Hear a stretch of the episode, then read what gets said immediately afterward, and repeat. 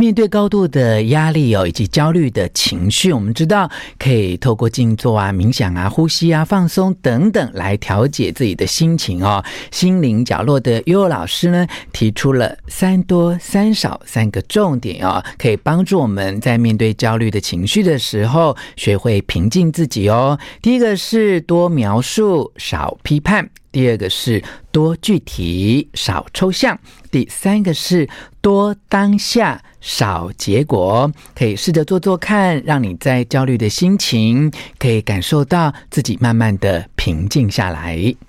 One, two, three, hit it。吴若全，全是重点，不啰嗦，少废话，只讲重点。我是吴若全，这次再度请到的是心灵角落的悠悠老师，来跟我们聊一聊现代的人哦，常常面对一些痛苦、紧张的压力，造成一些情绪的压力啊，应该怎么处理？具体的作为还有哪一些建议可以提供给常常感觉到焦虑的人？好，那我先跟大家讲，我们就是有三个多。三个少，这个大家要记得的。第一个呢，就是多描述，少评判。嗯，好，什么叫多描述，少评判？就是你不要轻易的评判自己还有他人，因为评判其实代表一件事情，就是你的思维固化了。其实记得思维固化的时候，你很难真的是活在当下，你会活在你的感觉里面，就活在一种啊，我是这样认为这个人的。什么意思呢？就是譬如说，有些人他考试一次考不好，他就完了，我是个笨蛋。嗯，啊，我就是一个失败者。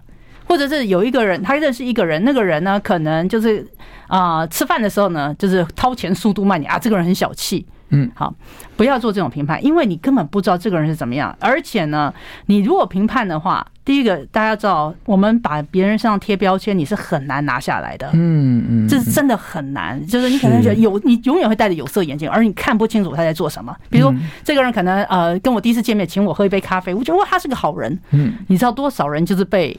他所相信人所欺骗、所伤害的嘛，嗯，就是因为你没有看清楚这个人到底真实的状态是什么，你的想法都是僵固的，嗯，所以呢，我们就会说，在这种情况下呢，你一定要呃怎么样？我们就是你描述这件事情哦，我考试考不好。哦，比如我这次国语考试没考好。啊，考了呃，我原本以为我可以七十分啊，这次就是随便讲五十五分。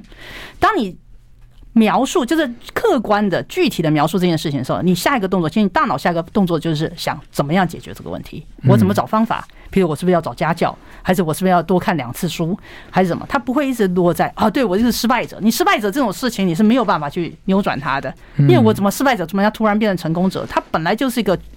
抽象的东西，嗯嗯，你没有办法改的。其实这个建议啊，也适用于夫妻的相处，是或我们的亲子的关系哈。当你的对象、你的孩子要跟你讨论一些事情，嗯，你应该给他一些描述的空间，请他讲他的感觉，他经历了什么事情啊？那尽量不要去批判是非对错哈，因为你的批判会让对方的描述没有办法继续的拓展开来，他会。顾虑你的想法，决定他要讲多少。那我们跟自己的对话也是嘛？当我们一直在批评自己的时候，我们就没有办法开展自己其他的可能性啊。好，那我们在面对这些呃焦虑的情绪或焦虑不安的状况，刚才尤老师建议的第一个重点就是要多描述，少批判。第二个重点呢，多具体，少抽象。嗯，啊，什么意思？我觉得很多人，因为我是占卜师嘛，很多人会问我一些问题，老师。我要怎么样把英文变好？老师，我要怎么变美？老师，我要怎么样赚大钱？其实这个问题都非常的抽象，嗯，因为我不太懂你英文好要多好，你能不能告诉我现在你几分？然后我们要变成几分？哦，对不对？你要变美，你是想要怎么样？你要减肥呢，还是你要去整容？我不太理解，就是大家的问题其实很抽象的。嗯，我要怎么样赚大钱？嗯，那。这个东西呢，所以为什么你问题问错了，其实你得不到你要得到，得不到你要的答案，而且你也不知道怎么去解决它。那所以我们一定要很具体的。我现在五百分，假设我现在考出五百分，我的目标是六百。嗯，请问一下，我要怎么增加这一百？是好，譬如我现在觉得我的我不够好看，那我体重可能过重，那我要怎么减肥成功？是是。那我要如何减肥？这我觉得很多人的问题就是你具体。可是很多人会觉得他很难很难，就是很具体这个事情，其实就是什么不敢想，就觉得哦，好像好，谁不知道要减肥呢？那我要不吃东西吗？那我现在压力很大，那什么什么什么东西？他们就是不想面对，就一直被焦虑追着。他就觉得我，可是我又不想胖，我又不想丑，我又不想英文烂，可是他又不愿意一个字一个字的念，一公斤一公斤的减。嗯，大部分我觉得就是哦，知道那个过程很辛苦啦。对，那有些人其实是懒得付出，可是自己觉得自己好像。有真正改变的意图啊，但是因为你没有做到这一点，就是没有办法做出真正的改变。是，反而到最后，你的咨询啊，你的求助啊，都变成一种自我讨好，对，根本就没有真正的决心去做这样的改变啊。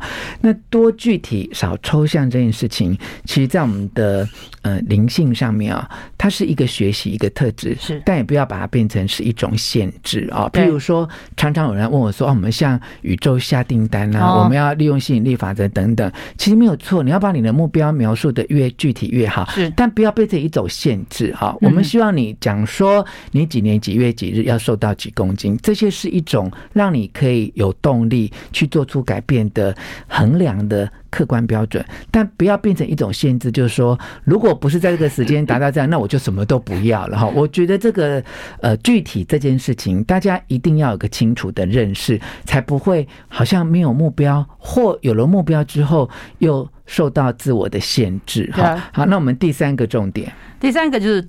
多当下少结果，很多事就像刚刚讲的，为什么不要说呃不要想那么多？就是说，很多人觉得啊这样的很辛苦，我不想要这么努力。其实很多事情是很多人觉得说啊，如果结果不好，我就不要做了，嗯，对不对？可是问题是，绝大部分的事情哦，是很多事情你不做，你永远不知道结果是如何。嗯，就比如说呃，我像有些客人就会问说，老师，我要我我有应征到某一家公司，可我不知道要不要去，嗯，好或者怎么样？他说我很担心那里的人不好相处，或或者是那个工作我做不来，嗯，我说你根本没做，你怎么知道你做不来？还有，你你要觉得怎么样的工作是你做得来的？很多人都会想要，你必须要做，你才知道你喜不喜欢，嗯。呃，现在我觉得现在很多孩子，你问他他喜欢什么，我跟他们都没有喜欢的，因为他们觉得，如果我不能做到最好，没有办法参加比赛得到奖，或者没有办法这个东西对我的分数少学校有帮助，我不想做。嗯嗯。但可是你看啊，他们越来越，其实这对我而言真的蛮麻烦的，就是有一种叫空心症的，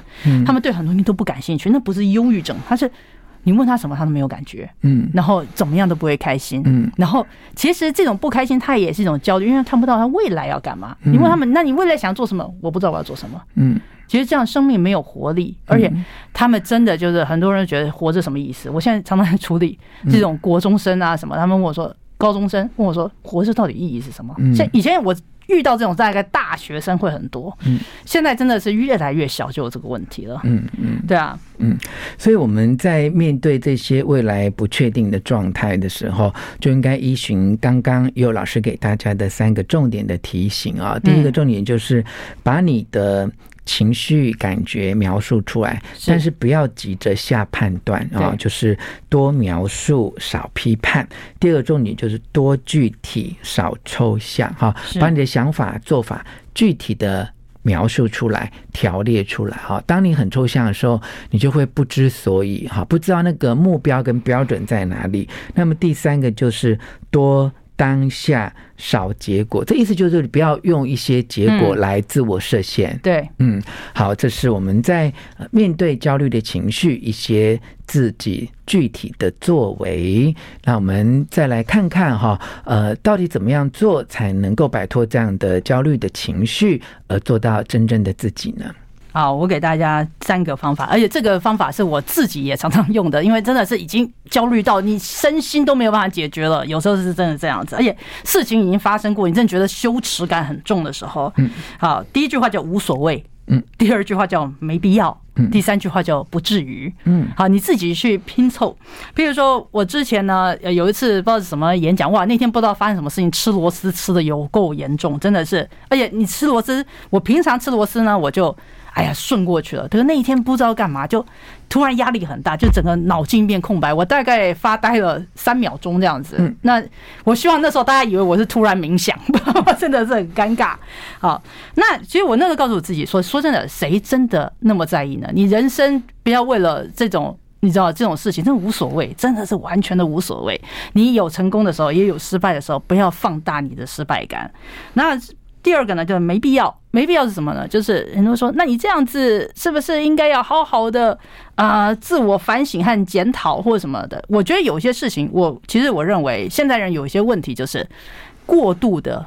检讨自己，我是说过度的，不检讨那是另外一回事，就是完全没有羞耻感的另外一回事。但有些人过度检讨自己，检讨到他以后不敢做，嗯，你知道吗？就是说什么意思？他觉得啊，这样很丢脸，这样很羞耻，以后我再也不能再做这个事情了。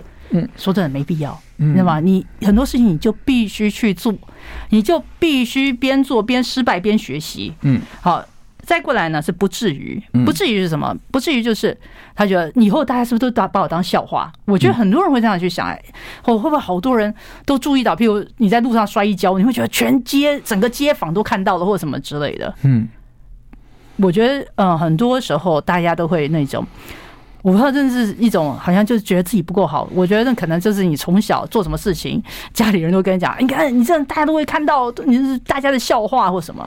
不至于，嗯，真的不至于，嗯，因为我们真的没有在人家心目中没有那么重要。我常常会提醒很多人这种事情，这样子，嗯嗯，其实像三点呢，就是让我们在呃面对焦虑的情绪啊，我们可以用来呃跟自我对话哈。它不只是一种呃让自己的情绪可以回复比较平静，它也不是一种。呃，盲目的自我安慰啊，是让我们从一些自我的评断、不满意自己、挫折感里面，重新拉回到一个比较中立的位置上，哈，就是无所谓，没必要，不至于啊。即便呢，悠悠老师现在是很多人的心灵导师啊，我想若泉其实常常也要去做很多大型的活动，主持一些很重要的典礼或晚会，哈。其实有时候我们明明已经做了很充分的准备，哈。那我之前也跟淑仪在聊天说。大家没有办法想象那一种状况的忙乱哦，你可能一边在讲话，一边在想下一个流程。那现在在进行很多事情，下面可能旁边一直有人递纸条说 哪个贵宾到了，要唱名，要请他跟大家打招呼。那其实因为这些都是原来的千头万绪，他的脚本里面没有的东西，所以你必须要在短时间里面一直去想说，那我在什么段落的时候介绍这个来宾比较不会觉得失礼等等，所以。刹那之间，脑筋打结，这是非常常有的事情啊。那我们在历次的经验里面，其实这种情绪都会有过啊。譬如说，我可能会觉得啊，我刚才如果更顺一点就好了，我刚才如果再怎样一点就好。其实，在大家的眼里，你已经表现的很好，甚至邀请你去做主持的单位都千恩万谢，就觉得说你真的很帮忙，而且哇。他们往往看到都是你的优点，譬如说在很沉闷的地方，哎，经过你几句话就把他带过去了。哎，长官在某些地方差点要突袭，你给他临时救援。其实很多人，你可以想象那些爱你、关心你、支持你的人，是其实都是愿意看到你的优点。那反而我们都一直在做自我的批评啊。是，那我也是经过人生很多的事情，我才能够做到这几项哈，就是啊。不要那么在意，真的是无所谓哈。那很多事情没有必要一直在呃自责，所以我之前在我的呃新书啊，就是呃，其实你不是你以为的自己，里面有个篇章。